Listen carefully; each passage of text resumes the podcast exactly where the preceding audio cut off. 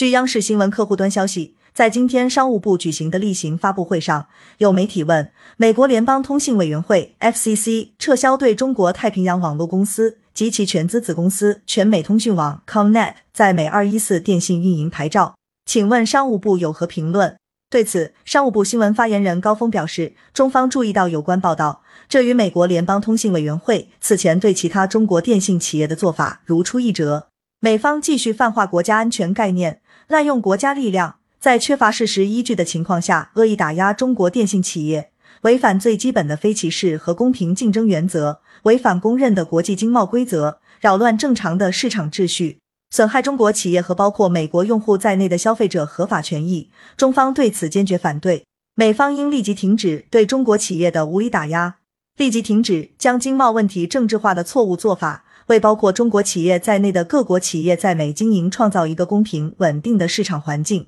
中方将采取必要措施，坚决维护中国企业合法权益。感谢收听羊城晚报广东头条。